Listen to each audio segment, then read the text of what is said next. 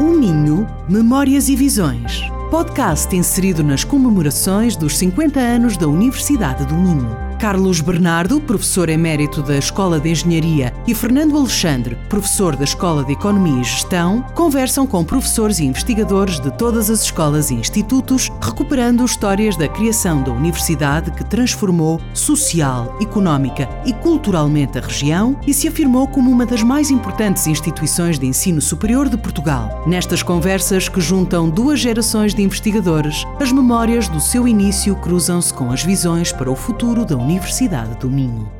Vamos então dar início a mais um podcast da série eh, O Minho Memórias e Visões, integrado na celebração dos 50 anos da Universidade do Minho, hoje com o I3Bs, o Instituto de Investigação da, da Universidade do Minho, e temos o prazer de ter connosco o professor Rui Reis e o professor eh, Miguel Oliveira, eh, e obviamente sempre o Carlos Bernardo connosco, o professor Carlos Bernardo connosco. É a última vez que usamos a palavra professores, só para, só para os ouvintes. Eh, eu, vou, eu vou começar por eh, por fazer a pergunta uh, que fazemos sempre nesta série, que é como é que chegaram à, à, Universidade do Minho e o que é que esperavam encontrar e em que medida é que de facto este espaço uh, permitiu realizar os vossos projetos, ou seja, eu começando aqui pelo Rui, uma figura uhum. importantíssima na Universidade do Minho, com uma longa história, um dos nossos investigadores mais notáveis. E gostava de te ouvir sobre, sobre essa chegada e como é que construíste esse percurso ao longo. Eu cheguei à Universidade do Minho primeiro como aluno de um mestrado nacional, que era um exemplo único que existia, um mestrado nacional entre as diversas, as cinco principais universidades portuguesas, depois acaba por ser as seis principais mais tarde, uh, em que queria aprender materiais, mas queria aprender os diversos tipos de, de, materiais e, portanto, era muito interessante ter uma possibilidade de fazer um mestrado que era o único na altura em que podia aprender os polímeros aqui, os cerâmicos em Aveiro, as superfícies em Coimbra e os, os materiais para a eletrónica na Nova e a por aí fora. no técnico. É? A cortiça. cortiça no técnico, portanto, coisas aí. Fiquei com um conhecimento. Estamos a falar em que ano, Rui? Isso estamos a falar em 1990. Em 1990. Mais tarde vinha a ser já na Universidade do Minho diretor, já não de um programa de mestrado, mas de um programa doutoral que juntava as mesmas universidades. E isso sempre foi uma coisa muito útil porque me deu uma perspectiva de conhecimento dos materiais e de tudo que havia em Portugal nesta área como resultado desse processo, depois candidatei-me a trabalhar ali com o, com o Carlos Fernando, fui assistente dele e decidi vir para a Universidade do Minho, que na altura era uma coisa estranha, porque eu uh, estava na, na, na, Faculdade de Engenharia do Porto e era assim como mudar do, do Futebol Clube do Porto para o Vitória de Guimarães e as pessoas achavam extremamente estranho. fazer aqui uma nota. Não disseste o Braga. Cuidado com o Rui, que é fanático do Futebol Clube do Porto. Portanto, vamos deixar. Eu sei, eu vamos sei. cortar o futebol. É uma das do Rui. E foi assim que começou. Uh, comecei a dar aulas aqui em 92, uh, mas depois tive um problema familiar, voltei à Faculdade de Engenharia do Porto, mas decidi mesmo assim fazer o doutoramento na Universidade do Minho, porque queria me doutorar em polímeros. E, e, fiz o doutoramento na altura com o António Cunha, com como, António Cunha, o ex-reitor da Universidade, ex da Universidade do Minho, como principal supervisor. Na altura não era ainda.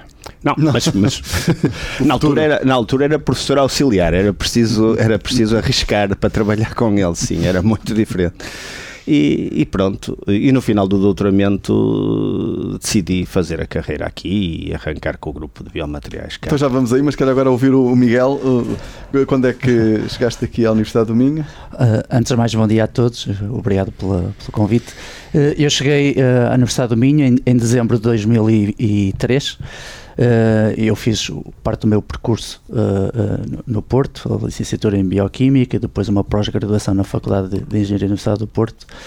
E quando decidi fazer um doutoramento, procurei os melhores na área da bioengenharia. Na altura, o, o Rui Reis era uma referência.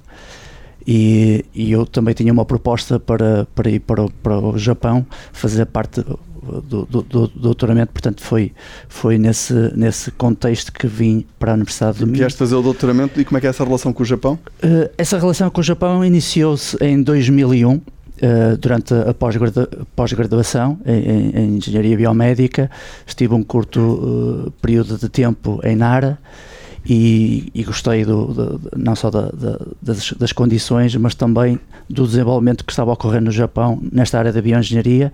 Foi quando depois falei com, com o Rui Reis, ele na altura tinha um grande projeto europeu, uh, e, uh, que era o projeto Hipócrates, uh, e então ele sendo ele uma referência nessa área da bioengenharia, eu falei com ele e disse, eu gostava de fazer um doutoramento nesta área, até tenho algumas ideias, tenho uma proposta para ir para o Japão, mas eu gostava de trabalhar com os melhores nesta área, gostava de trabalhar consigo. E, uh, e ele disse: Então, uh, eu também tenho umas colaborações no Japão, vais trabalhar comigo e vais fazer parte do teu doutoramento no, no Japão, okay. num grupo que é pioneiro uh, na, na, aplicação das células estaminais em ortopedia e foi assim que começamos uh, esta colaboração que já vem okay. de, quando, de 2003. Quando chegas nessa altura, o, o, o 3B já tinha, eh, já tinha feito um enorme percurso, não é? ou seja, o, o Rui Reis deu, lançou esse, esse importantíssimo projeto de investigação. Queres falar um bocadinho como é que, ou seja, quando o Miguel chega aqui, o 3B já é uma referência na Universidade do Minho, Sim. nacional, internacional? Quando, quando o Miguel como é chega, o Miguel é, é, é, ainda dos, dos primeiros, os primeiros que chegaram em 99, mas íamos chegando gradualmente, não é? Uh, mas era assim, éramos bastante reconhecidos, já tínhamos bastante trabalho, mas não tínhamos mínimas instalações. Trabalhávamos no meio dos corredores, não tínhamos ainda em altar, portanto. Ainda em altar. Uh, começámos com os dois laboratórios que na altura eram do, do, do Departamento de Engenharia de Polímeros. Uh, aquilo foi bastante polémico na altura, mas conseguimos que nos cedessem aquele espaço para instalar a investigação em biomateriais. Uh, mas a certa altura aquilo uns problemas de que não podíamos usar porque aquilo era um espaço da Escola de Ciências reduzimos de dois laboratórios ainda reduzimos para um e ficámos com condições dificílimas de, de trabalho. Mesmo assim ainda, ainda chegámos a ter visitas do então Presidente da República e muita curiosidade relativamente ao que fazíamos mas de facto não tínhamos condições nenhumas e foi quando começámos a pensar em, em, depois nos virmos a instalar nas e, taipas. E qual, qual era a dimensão do grupo nessa altura? Vocês nessa altura já tinham... Tínhamos 40 e tal ah, pessoas, ah, 40 e tal pessoas. é importante nós, dizer... Nós dizíamos, sim. Eh, nós dizíamos que tínhamos mais alunos por metro quadrado. Sim, sem dúvida. É importante era 40 dizer metros quadrados que... e tínhamos 40 alunos, era um aluno por metro quadrado. Na altura... Éramos parte tudo. Tudo acontece porque é uma oportunidade e um momento certo. Hum. E era importante, havia necessidade de preencher espaços vazios. Um dos espaços vazios que era necessário preencher era o, era o espaço das taipas, porque tinha sido planeado um centro de ciência e tecnologia para as taipas do, do Porto também, em, em, rede, que nunca chegado, tinha chegado a funcionar.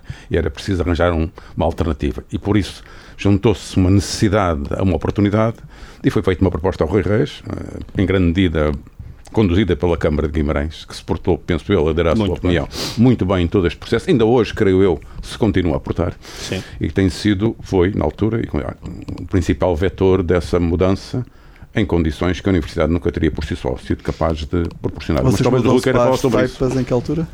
Nós mudamos para as taipas em 2008. Sim, em junho. 2008, em junho de 2008. Nessa mesma altura organizamos o maior congresso uh, europeu de engenharia de tecidos e medicina regenerativa no Porto. Fizemos-lhe exatamente no São João, portanto, nesta altura, para trazer as pessoas no São João e dois dias depois estávamos a inaugurar o edifício na, nas Taipas, portanto tínhamos algumas pessoas a fazer as mudanças e outros uh, no Congresso, mas o processo começa cerca de três anos antes, era uma decisão difícil de arriscar e para um Parque de Ciência e Tecnologia, onde não, não havia nada, onde era preciso assumir os custos de funcionamento, porque obviamente não ia ser a mesma coisa que está num campus da universidade, em que os custos da eletricidade, da água, da limpeza iam ser cobertos uh, regularmente e, portanto, era preciso tomar decisões uh, difíceis. Houve muito apoio uh, dos responsáveis da universidade, certamente, na altura, também com este enquadramento que nós assumíamos pagar o que fosse necessário.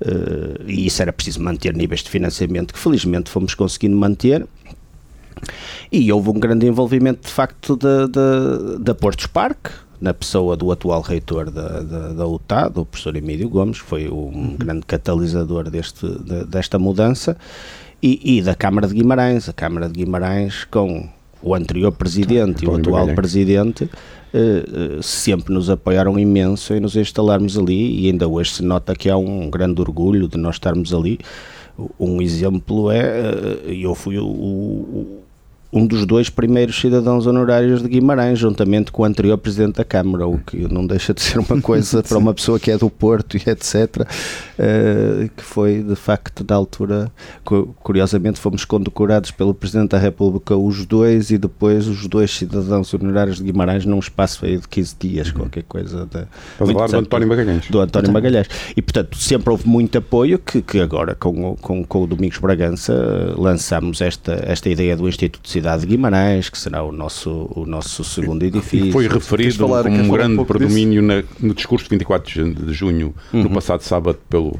Presidente da Câmara Não de Guimarães. Sabia, eh, mas sim, eu sei que ele está bastante empenhado. Esse é um projeto em que nós nos candidatamos às, às ao roteiro nacional de infraestruturas eh, científicas estratégicas. Aliás, o, o, o Miguel Oliveira, como vice-presidente, é o principal responsável pela parte do edifício, é o representante da Universidade do Minho na, na construção do, do, do, do edifício.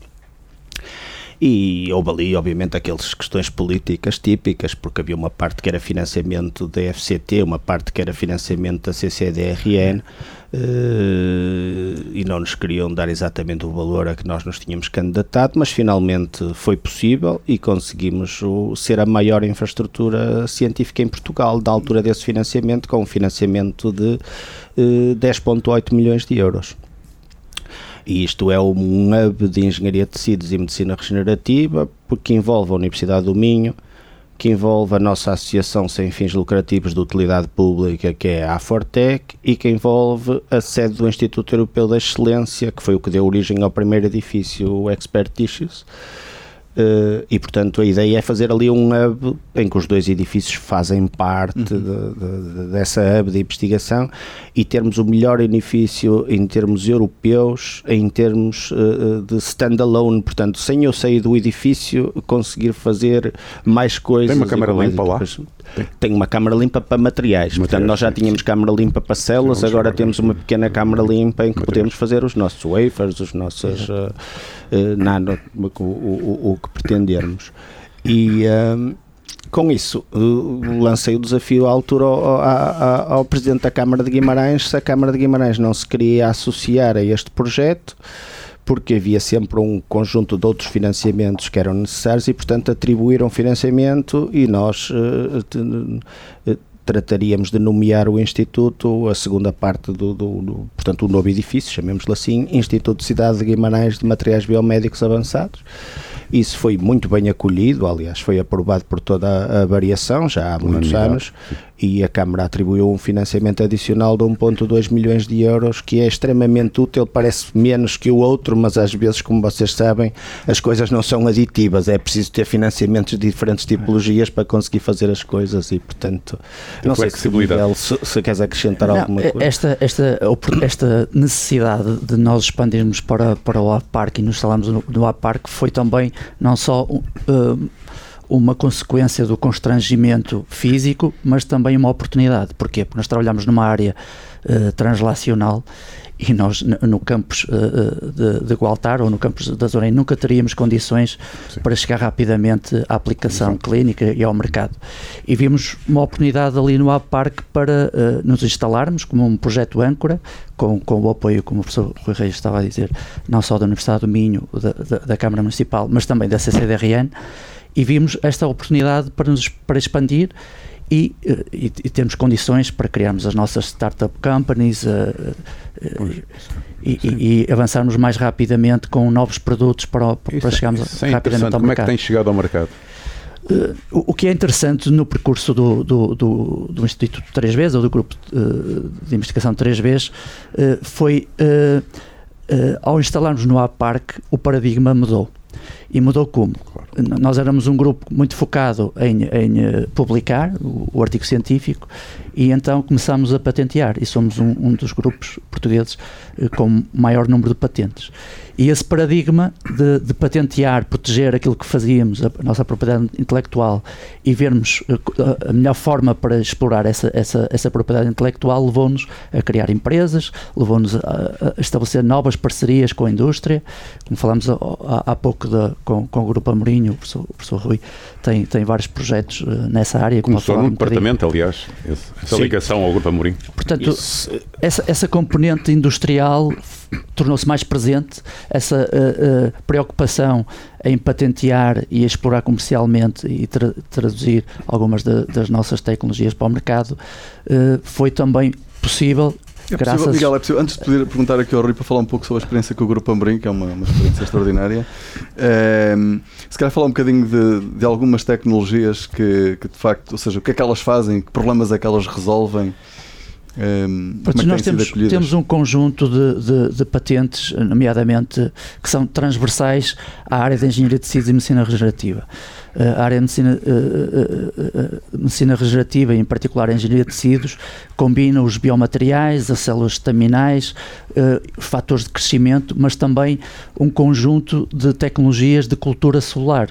Por exemplo, temos um conjunto de bioreatores patenteados e que estamos a, tentar explorar comercialmente através da, da, da criação de, de startups, mas também um conjunto de, de, depois de tecnologias que foram desenvolvidas para controlar, por exemplo, as, as funções celulares, nomeadamente nanopartículas, funcionalizar estas nanopartículas com, com grupos que permitem, por exemplo, a imagiologia de ressonância magnética e algumas destas tecnologias já estão a ser uh, exploradas com, com alguns parceiros industriais polacos e americanos, por exemplo, uh, mas não só, temos um, conjunto de, de, por exemplo, de estruturas tridimensionais porosas também uh, para, a regeneração da cartilagem ou do tecido uhum. osteocondral, que é o osso e cartilagem, uh, alguns uh, materiais uh, de, de, que podem ser injetáveis como alternativa ao ácido hialurónico em, em, estratégias de viscosupplementação.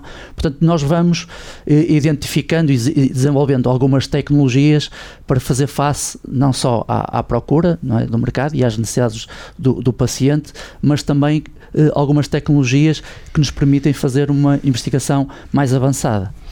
Nós trabalhamos muito com, com, em ligação com os hospitais uh, da região, particularmente, e, e, muitas das do tentar passar as coisas para a clínica são também ligadas às necessidades hospitalares e a pequenos uh, problemas que existem aí.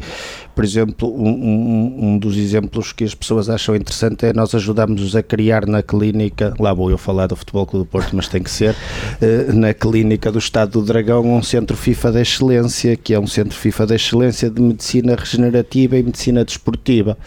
E a lógica é que, da mesma maneira que um motor de um automóvel que nós temos hoje no nosso carro, se calhar começou na Fórmula 1, faz todo o sentido que eh, algumas destas tecnologias muito mais caras e que não podem começar a ser usadas genericamente com toda a gente, comecem nos atletas de alto rendimento e depois um dia se venham a democratizar e possam ser utilizadas. Este é um dos exemplos que temos. O outro é criarmos as nossas próprias startups temos duas com, com algum sucesso. Hoje, uma que é uma, uma CDMO, portanto, faz uh, fabrico de, de, de, materiais biológicos sob contrato, portanto, produtos biológicos. É uma que, que saiu dos 3Bs, mas que já tem muito pouco a, a ver connosco. É viável comercialmente? É, é viável, não é uma, uma empresa que, que, que deu uns, uns grandes lucros, mas claramente viável e acho que está em forte desenvolvimento. E, e, temos uma mais recente que se chama Hydromedical, que vai aliás abrir um edifício uh, no, também no AF Park, um edifício próprio, conseguiu financiamento para esse edifício, é um edifício bastante impressionante ao lado dos nossos dois, portanto ficamos ali com... Então já começa a construir-se um hub. um verdadeiro up, mas já com, a, com, a, com atividade industrial. Uh, essa empresa só tem investidores privados, não tem capital de risco okay. e já foi capaz de levantar internacionalmente também, ao ponto de ser capaz de conseguir agora construir este edifício e acaba de ser a única empresa portuguesa que conseguiu no, no, no European Innovation Council, no Accelerator, uh, ser financiada. Só houve 51 empresas em todas as áreas na Europa, essa é uma delas e conseguiu okay. agora 6 milhões depois pode ter mais com equities e etc. Portanto, nós temos sempre uma preocupação de ter uma abordagem muito mais empresarial, embora continuamos a querer publicar nas melhores revistas, ter os maiores fatores de impacto, receber os prémios científicos, mas estamos sempre Sim. muito virados para tudo o isso é resto. é condição necessária, mas não é suficiente. Isso, exatamente. E por Sempre foi essa a política do departamento. Exatamente. Sim, isso, tudo, tudo isto começou já, agora que eu já falou do departamento duas outras vezes, tudo isto começou numa lógica muito do departamento. Nós nunca estávamos aqui se não fosse o departamento de engenharia polímeros no início que nos deu aquela ajuda e depois o, a nossa posição era... na, na, escola de engenharia, porque fomos subunidade da escola de engenharia durante muito tempo. E que vos apoiou para ir para Claro, durante muito tempo foi assim. Obviamente houve os seus problemas, como há sempre nestes processos, mas, mas de facto tivemos o apoio sempre que necessitámos para conseguir fazer as coisas. Isso foi muito importante. É. O que é interessante também no, nos últimos anos é, é este conhecimento que nós fomos adquirindo na área da engenharia de tecidos e medicina regenerativa eh, foi visto por nós também como uma oportunidade. Uma oportunidade porquê? Porque o, na, na, Europa também os financiamentos uh, mudam, as prioridades mudam, e em particular até, até o ano de 2030 a, a grande prioridade vai ser o, o cancro e novas formas de, de abordar o cancro e nós colocamos a nossa experiência também uh, uh, disponível nesta área do cancro e temos criado Sim. ultimamente algumas linhas de investigação em cancro, nos Neste modelos. momento estamos muito mais vaziados um em vez de fazer só uh, tentar fazer tecidos em laboratórios para implantá-los e resolver problemas em usar muito o fazer tecidos do próprio paciente num chipzinho ou num modelo 3D para conseguirmos estudar a doença daquele paciente, ok? Uhum. Portanto, fazer screening de medicamentos, estudar a quimioterapia, a radioterapia, mas com um tecido que simula o tecido daquele paciente, mas que não é feito... que depois será usado isso, no Exatamente. E, portanto, estamos muito nessa área, essa área é uma área muito estratégica. Este projeto que o Miguel estava a falar é, por exemplo, um dos projetos da Missão Cancro, que é uma das quatro grandes apostas da, da, da, da Comissão Europeia, e portanto estamos aí muito nessa linha de eh, criámos um jornal científico nessa área que se chama In Vitro Models também, que o Miguel está a tratar, e portanto, de facto, estamos muito nesta linha, em, além do, do, resolver problemas terapêuticos, usar muito as nossas tecnologias como modelos de screening, de otimização de fármacos, toda essa parte. Voltando, voltando aqui um bocadinho atrás, eh, à questão da, da tua parceria com a Corticeira Amorim, que ainda há pouco tempo tive com o Ruiz Amorim e ele falou imenso desse projeto e da importância que ele teve para a Corticeira Amorim. Queres falar um pouco disso? Porque, ou seja, estamos a é uma área completamente diferente, ou seja, o problema da cortiça que é um, um, ativo nacional muito importante. Queres falar do. Quero. Uh, tenho sempre muito gosto em falar desse projeto. Foi um projeto muito interessante. Uh, a questão é: uh, nós estávamos a falar muito de parcerias com empresas, mas na área que nós trabalhamos não existem quase empresas em Portugal. Não é? O que existem são startups ou, e, portanto, temos que estar sempre pirados para a Europa ou até para os Estados. Unidos ou para a Ásia, o que obviamente é, é difícil. É muito mais difícil ter um daqueles projetos normais que nós temos com a ADI ou com com um parceiro internacional, isso é extremamente complicado e não existem muitos instrumentos. Portanto, só podemos ir a financiamentos diretos mas de facto há muita coisa à nossa volta uh, mais ligada ao ambiente, aos materiais naturais, que são nossas áreas de especialidade também, com que podíamos trabalhar. Mas curiosamente este projeto não nasceu de nenhuma iniciativa nossa, nasceu da Corticeira Amorim, que andava na altura à procura de alguém para desenvolver novas aplicações eu chamo-lhe em com cortiça, porque podia ser incluindo cortiça, não totalmente em cortiça. E então começou a fazer o perfil e queriam encontrar um, um cientista que trabalhasse na área e de facto quem é que em Portugal trabalhava em, em polímeros naturais porosos. Era, o, o Rui Reis tinha toda a lógica, não era para aquelas aplicações, mas de facto, se fôssemos procurar, a cortiça é um polímero, é um material poroso, embora de célula fechada, não é?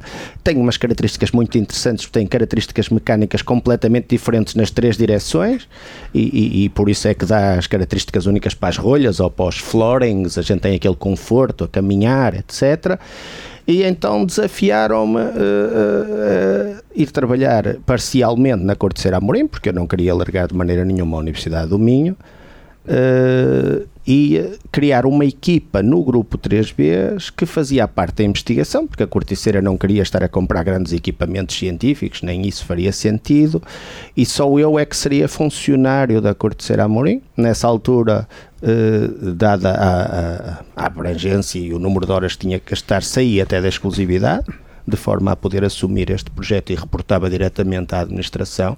Cheguei a reportar muitas vezes ao próprio Ser América Morim, não só ao António Rios da Morim, mas reportava diretamente à Comissão Executiva da Corticeira e da Holding, que tem todas as outras empresas ligadas à cortiça, eh, mas às vezes do próprio grupo. E, e, e a ideia era conseguirmos novas aplicações em cortiça, fizeram-se coisas muito interessantes.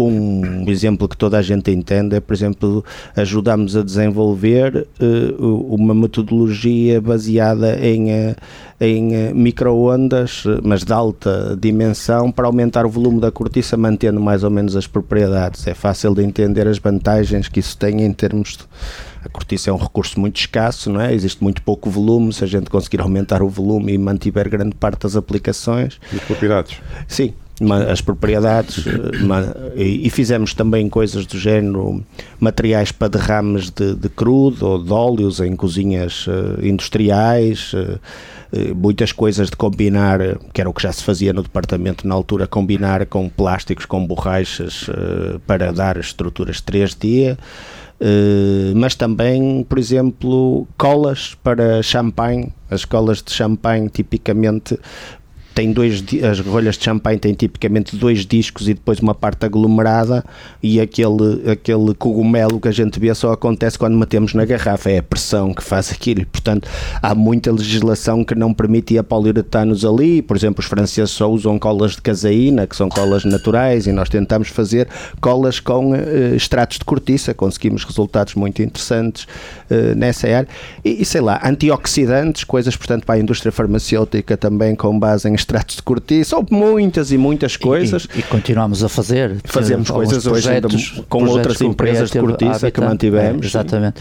Uh, que temos projetos transfronteiriços, por exemplo, com, com a Galiza, com a funcionalização da cortiça para, para uh, desenvolver superfícies sem, sem contactless, digamos assim. Portanto, há um conjunto de, de projetos que até derivaram depois destes, destes primeiros projetos industriais e que foram explorados para funcionalizar a, a, cortiça e usar a cortiça na, na indústria do, do, do habitat, em particular na construção também. É, este é um daqueles casos interessantes, porque na altura a corticeira Amorim estava muito preocupada, não é? porque falava-se na, na, substituição das rolhas de cortiça por rolhas de plástico. E as então, de alumínio ainda são piores. E de alumínio, então eles procuravam, seja, alternativas, porque havia de facto o risco, a ameaça de que a cortiça pudesse ser substituída. Eles tiveram por um gigantesco projeto para estudar a rolha. Isto, eles ainda hoje têm, fizeram uma, uma questão com cromatografias brutais. Uma quantidade de cromatógrafos inacreditável. É, não sei se as pessoas têm noção, um, um, uma pessoa que bebe vinho normalmente consegue detectar 6 partes por bilhão. Do, do tricloroanisol, que é o volátil que dá o sabor. Uma pessoa que gosta bastante de vinho consegue eh, que o Carlos deve, deve conseguir, quatro, quatro, quatro partes por bilhão. Quatro partes por bilhão é uma coisa impressionante e, portanto, é preciso fazer amostragens um porque muitas vezes a corticeira apaga o vinho se o vinho se estragar. portanto, é preciso muito controle. Se os forem devolvidos. Muito bem. Então, e, e, e, em, termos, eh, em termos internacionais, ou seja, vocês têm é outra das dimensões de, da atuação do 3Bs, não é? Uhum. é querem falar um pouco das vossas parcerias, ou seja, na Europa, nos Estados Unidos, na Ásia, ou seja, tu falas sempre muito da Ásia, lembro-me de, de tu dizeres se queres conhecer o futuro vai, vai, vai à Coreia do Sul.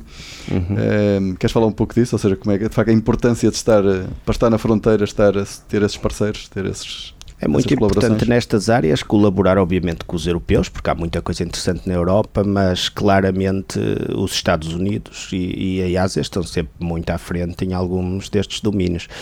A, a Ásia, sendo uma área que tem um em que as, as, decisões regulatórias são extremamente importantes, portanto, a nossa área de trabalho, o, o, permitir que determinada coisa chegue à aplicação clínica ou não, o que é que é preciso, o que é que é preciso ter para ter a marca CE ou a aprovação da FDA ou as autoridades asiáticas, o, os coreanos e os japoneses foram capazes de fazer leis muito mais avançadas, porque foram leis feitas com a participação dos cientistas e não só dos reguladores, e portanto estão muito à frente, ao contrário da Europa, ainda bem que concluiu, sem eu ter que concluir, mas sim, portanto, quando se vai aos cientistas e foram diretamente ao imperador do Japão, por exemplo, que patrocinou a lei e conseguiram coisas que estão muito mais à frente.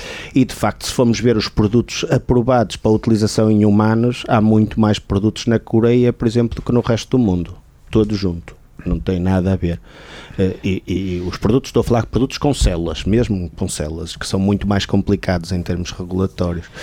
E, portanto, é muito importante trabalhar com eles. O que nós fizemos sempre foi tentar ter projetos. Às vezes é difícil porque não há programas, outras vezes é possível, porque há alguns programas até da Comissão Europeia que permitem eh, ter projetos com os asiáticos, mas também esta parte de, de, da troca de, de, estudantes. Nós sempre tivemos alunos de doutoramento que vão passar tempos à Coreia, ao Japão, às melhores universidades americanas.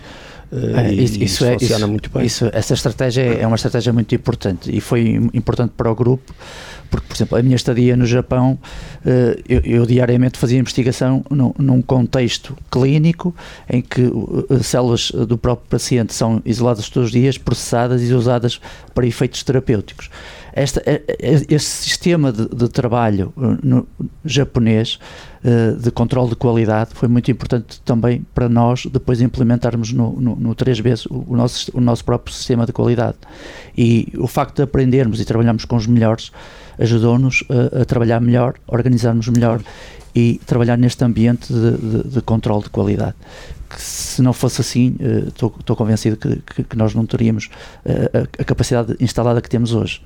Vocês recebem, mas vocês recebem também muitos alunos estrangeiros, não é? Muitos. Ou seja, vocês têm uma comunidade mesmo internacional. Incluindo japoneses? Incluindo japoneses, incluindo coreanos, incluindo chineses, incluindo até americanos, suecos. Portanto, não existe aquela lógica de nós só recebermos dos países exportadores de cientistas, digamos assim. Uh, somos tratados claramente como pares e eu diria que estamos entre os melhores grupos do mundo nesta. Há coisas em que há grupos melhores, obviamente que é muito difícil competir com, com, com o MIT ou Harvard, que não tem um grupo nesta área, tem para aí 10 ou 12 ou 15, e portanto, somando tudo aquilo, é uma brutalidade do, do que eles fazem mas, mas somos considerados claramente como pares por eles uh, e não, não estão na mesma liga. Na mesma sim. liga, sim. E, Podemos e, não a ganhar campeonato, mas, mas, é, mas, mas disputam nos disputam dos anos. Sim. E, e, e, esta nossa procura por colaborações uh, internacionais também se faz no, no, no sentido contrário, não é? Também nos procuram para colaborar, eh, principalmente na, na área dos, dos, biomateriais, agora muito na área do, dos modelos in vitro, como alternativa à experimentação animal, como, como modelos que mimetizam realmente o, os tecidos e órgãos humanos. Portanto, já nos procuram eh, também para, para, Sim, para colaborarmos. E, e nos, nos, novos, que é sempre um enorme desafio para os centros de investigação, a questão da renovação das equipas, como é que isso tem, como é que isso tem corrido? Ou seja, vocês vieram de fora, tiveram experiências lá fora, mas agora os novos investigadores, vocês continuam sempre a receber pessoas fora, estão abertos? Para os quadros, não é? É, é quadro é, regular. Pois vamos lá ver, isso é, é, um dos problemas que temos, eh, mesmo, mesmo enquanto unidade orgânica, porque uh, não começamos a, a, unidade orgânica assim com um, uma tabela a dizer vocês têm estes quadros, não é? Portanto, vamos tendo que criar o ao, ao longo do Quantas tempo. Quantas pessoas é que têm o I3 vezes agora? Uh, neste momento estamos numa fase em que baixou bastante, deve ter para 150, chegou a ter 200, porque uh, é, de, é, a transição entre programas quadro, claro. por exemplo, afeta-nos brutalmente os números, depois temos que voltar a crescer, mas também uh, as gerações são diferentes, particularmente os portugueses, muitos não pretendem ficar uh, a fazer um pós-doc e depois fazer um, um contrato de investigador, etc. E, portanto, procuram outras coisas. Os que pretendem ficar na nossa área, basicamente, não têm muita competição para fazer coisas semelhantes com o que nós fazemos, portanto, tipicamente gostariam de ficar ali, mas muitas vezes não é possível dar-lhes nenhuma posição com o mínimo de de estabilidade e eles procuram outras coisas e são muito bem acolhidos. Alguém que queira ir para uma consultora para uh, fazer investigação uh, no, numa empresa que às vezes pode não vocês ter nada a ver essa, com a nossa área. Sim, sim. Ter essa, essa capacidade também de colocar os os vossos, os vossos doutorados em, em empresas. Eh, Sim. Isso depois acaba até por ser uma forma de manter ligações. De...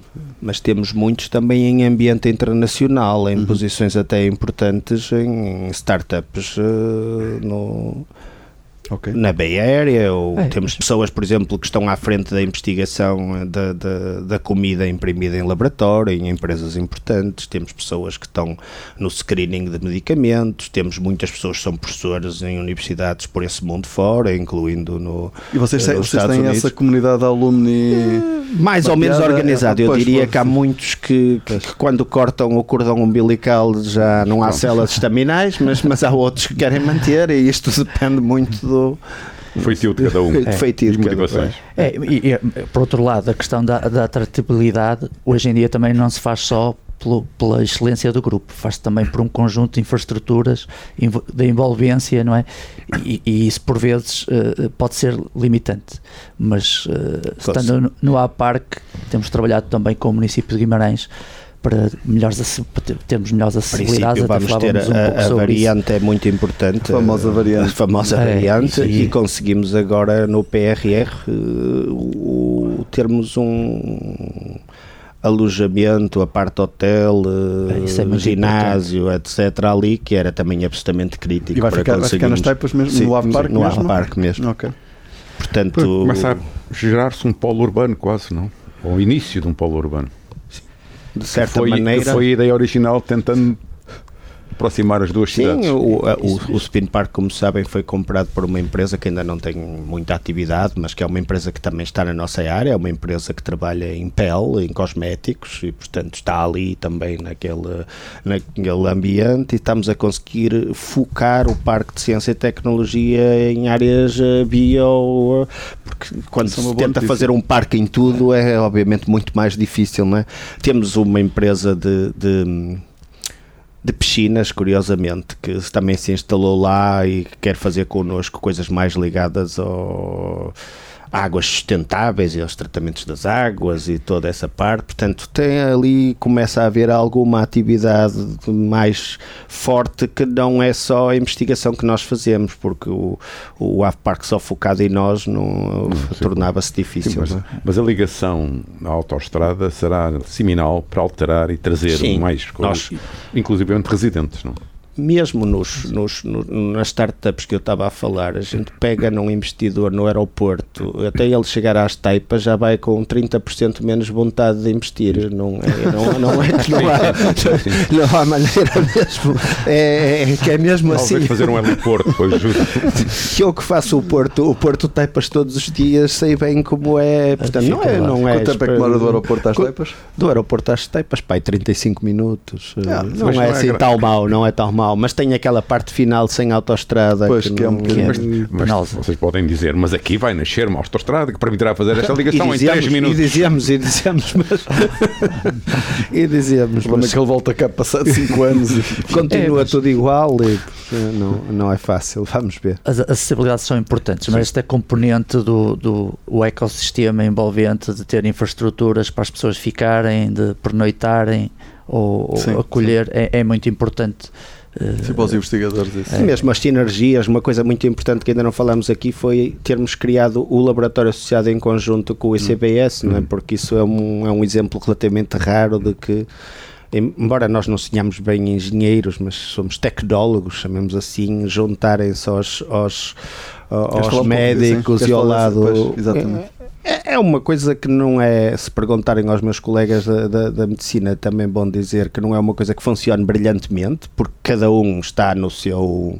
e tem a sua atividade própria, chamemos assim, mas o estarmos juntos quando é necessário, podermos trocar recursos, podermos utilizar infraestruturas, ou podermos fazer projetos conjuntos e estarmos ali a defender o mesmo laboratório, ajudou muito em, em muitos processos. É um bom exemplo de como as coisas podem ser feitas incluindo ir mais rápido para a clínica e, e, a tradução de algumas tecnologias que nós desenvolvemos okay, no 3Bs para chegar mais rapidamente ao paciente. É, é, é esse, sendo esse o objetivo, é difícil de explicar, por exemplo, aos avaliadores porque é que nós não queremos fazer uma fusão dos dois institutos. Isto se calhar estragava completamente o que estamos a fazer. Se tentássemos fazer okay. isso, ficava uma coisa pouco, pouco focada. CBS, Sim, ficava uma coisa pouco focada, sem uma área que se pudesse apresentar como a área em que trabalhava. É, agora, cubo um, um chapéu para apresentar no âmbito dos laboratórios associados, que hoje têm muitos que são constituídos por diversas unidades parece-me que faz todo o sentido e que é útil em muitos, em muitos processos. Isso Até é. porque depois a organização e a alocação dos recursos humanos seria muito difícil.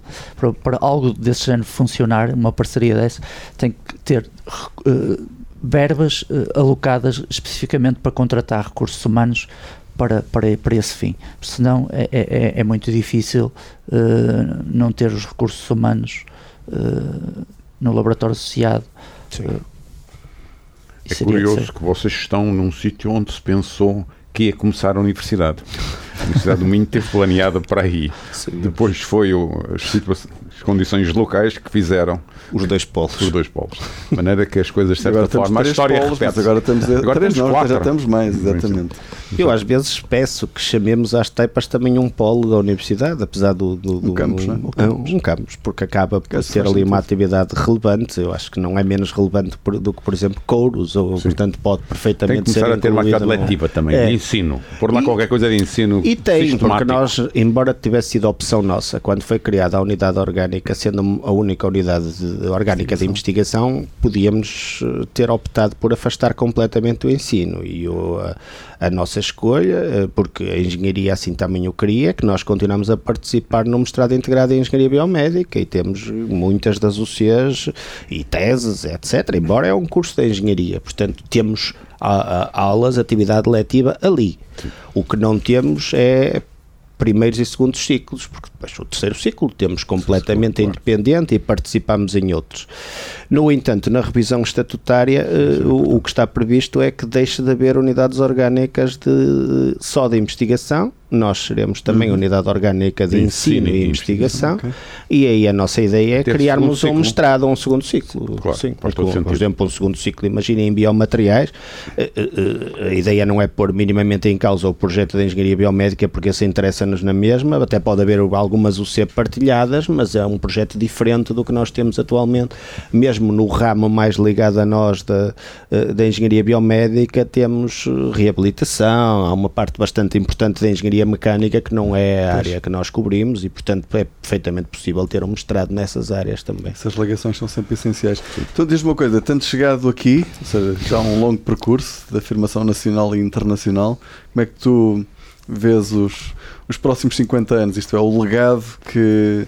Porque o, é impossível, ou seja, o 3Bs é, está muito associado a ti, não é? Uhum. Como é que tu, antes de ir ao Miguel, que, que, que parece-me ter um pouco mais de futuro. Hopefully. Se não houver uma guerra Como é que tu vês isso, Rui? Ou seja, porque no fundo é uma responsabilidade grande aqui, não é? Ou seja, chegar daqui é.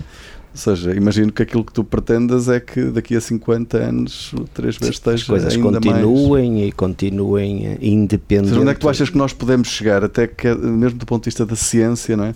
Há pouco falaste do MIT, de Harvard, ou seja, tu achas que ou seja, podemos continuar, ou com a concorrência toda que temos na Ásia, por exemplo, neste momento, vai, isso vai ser cada vez mais difícil? Como é que tu vês a afirmação? Com a Ásia só há uma maneira que é, em vez de tentarmos competir, tentarmos colaborar. Okay? Portanto, se, se, for necessário. If you them, join them. Isso é uma. Não há melhor afraid. provérbio do que esse. A questão é se for necessário. Uh, uh, em vez de criar uma startup nas Taipas, criar uma startup na China, na Coreia ou no Japão, eh, em colaboração com eles e porque temos o conhecimento e temos a confiança, que é muito importante, portanto, são pessoas com quem nós trabalhamos há anos e não temos nenhum problema, se for necessário, em fazer alguma atividade mais empresarial eh, lá também será isso que, que faremos. E, e, e, eu estou a dizer os países mais desenvolvidos, mas há coisas muito interessantes uh, que acontecem. Por exemplo, nós trabalhamos muito com a Tailândia, com o Vietnã, com, o Brasil. O, com o Brasil, estava a falar mais na Ásia, mas portanto com outro tipo de países Singapura? em que é perfeito. Singapura, uh, uh, Malásia, que têm algumas, alguns dos materiais naturais mais interessantes para nós e que portanto podemos explorar. Sempre tivemos projetos europeus com todos estes parceiros. É absolutamente típico, até com a Mongólia, por exemplo, nós usamos. Uh, lá dos camelos da Mongólia que têm características tubulares e porosidades absolutamente únicas, por exemplo, para tentar fazer regeneração de nervos periféricos e situações desse género, porque eles é que têm de facto uh, aquele recurso natural. Portanto, é, é preciso estar aberto a isso. Uh, e, mas é preciso manter a nossa excelência, a nossa competitividade, atrair financiamento. Cada vez está mais difícil, é mais competitivo, às vezes há menos gente disponível a se sacrificar para escrever projetos e adicionar projetos. Conforme as pessoas evoluem na sua vida familiar, também cada vez têm menos tempo para passar noites e noitadas a, a se dedicar a trazer quando, quando já têm boas condições, porque é quando estar a lutar para ter ainda muito melhores e portanto tudo isso obriga a alguma eh, motivação, mas o mais importante para o futuro é que as coisas possam cada vez mais acontecer sem mim, não é? Portanto Sim. isso vai ter que a sucessão que geracional é crítica, é, é absolutamente crítica porque por mais que as pessoas possam usar o o, que aprenderam comigo, algum dos meus exemplos, mas, mas obviamente que a certa altura as coisas vão ter que continuar, não é? E, e é preciso líderes, uma nova geração é, de líderes. E essa, essa, estratégia, essa estratégia de excelência, obviamente, que vai, vai ter que culminar com a, a, contratação de pessoas mais capazes, mais profissionalizadas, provavelmente eh, alguém que seja mais eh, CEO, digamos assim, quando uma estrutura destas uh, tem, tem uma, uma complexidade tal, provavelmente teremos que no futuro repensar e contratar pessoas capazes para, para fazer determinadas, determinadas tarefas de uma forma mais profissionalizada, não é? Isto que o Miguel está a dizer, por exemplo, nós sempre investimos que nos facilitam muito a trabalhar com as empresas internacionais num sistema de qualidade. Nós somos certificados sim, e sim. temos auditorias, por exemplo, muitas vezes por uma empresa sueca, exatamente. Uh, mas os procedimentos são exatamente os mesmos ao nosso processo.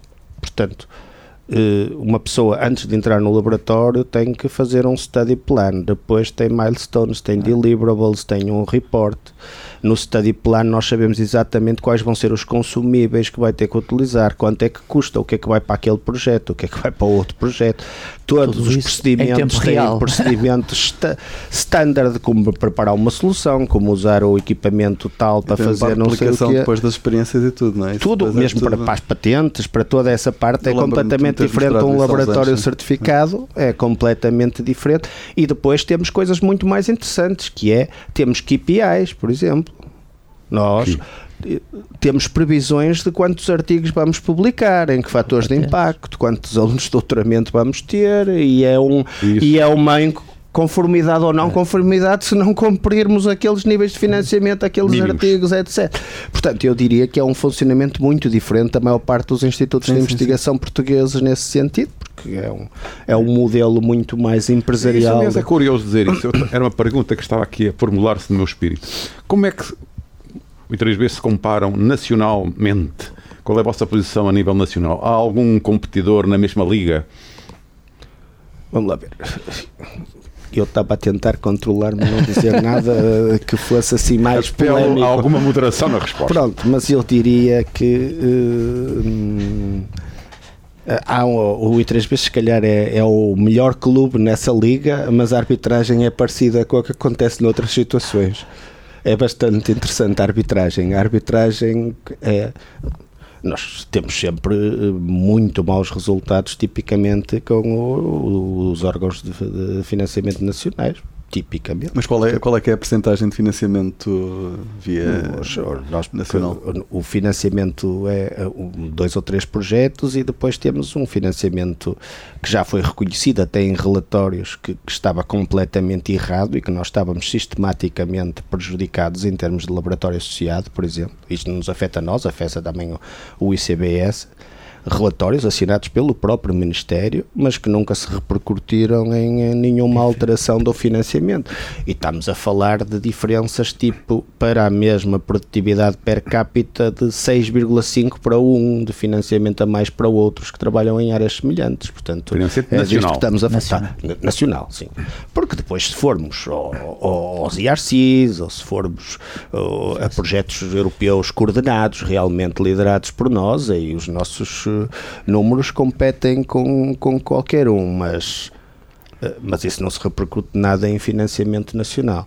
E depois a nossa área não é muito fácil para. Imaginem, PRRs ou para aqueles projetos normais de copromoção, portanto não conseguimos compensar muito pelo outro lado, portanto okay. se não tivermos bons financiamentos da FCT fica mais complicado.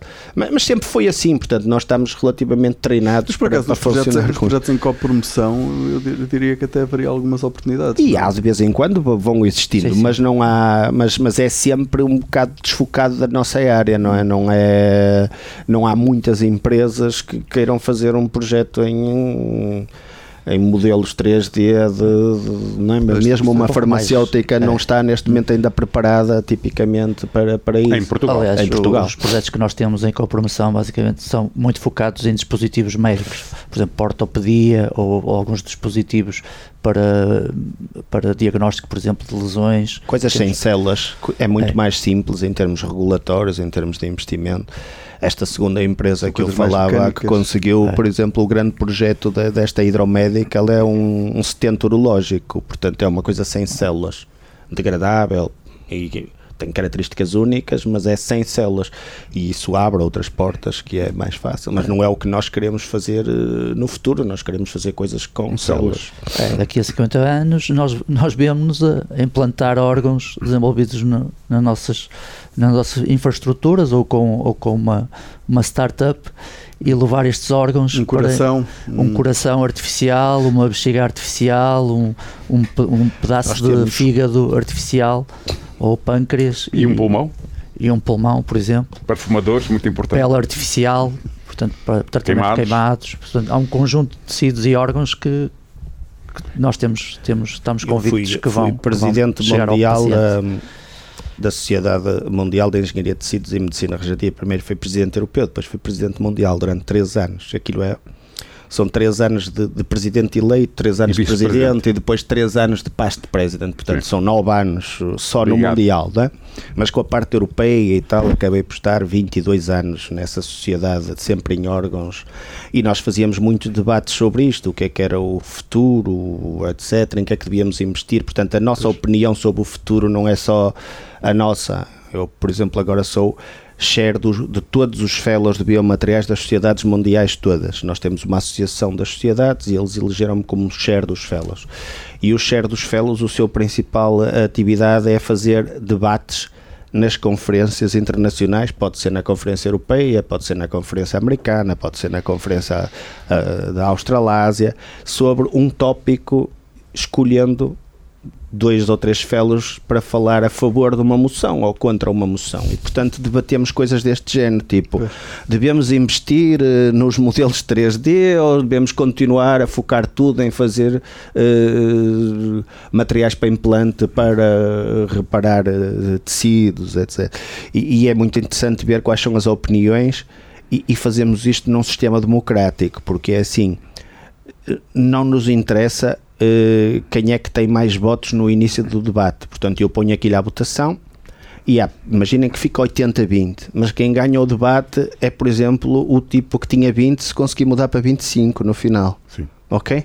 Portanto, isso mostra que há mais pessoas que ficaram convencidas com os argumentos aquele daquele debate. Aquele, aquele debate sobre o termo debate. científico. Pronto. E, e isso dá-nos também para ter uma visão se, se, as nossas apostas, às vezes é preciso ir um bocado contra a maré para ser competitivo e para arranjar nichos, etc.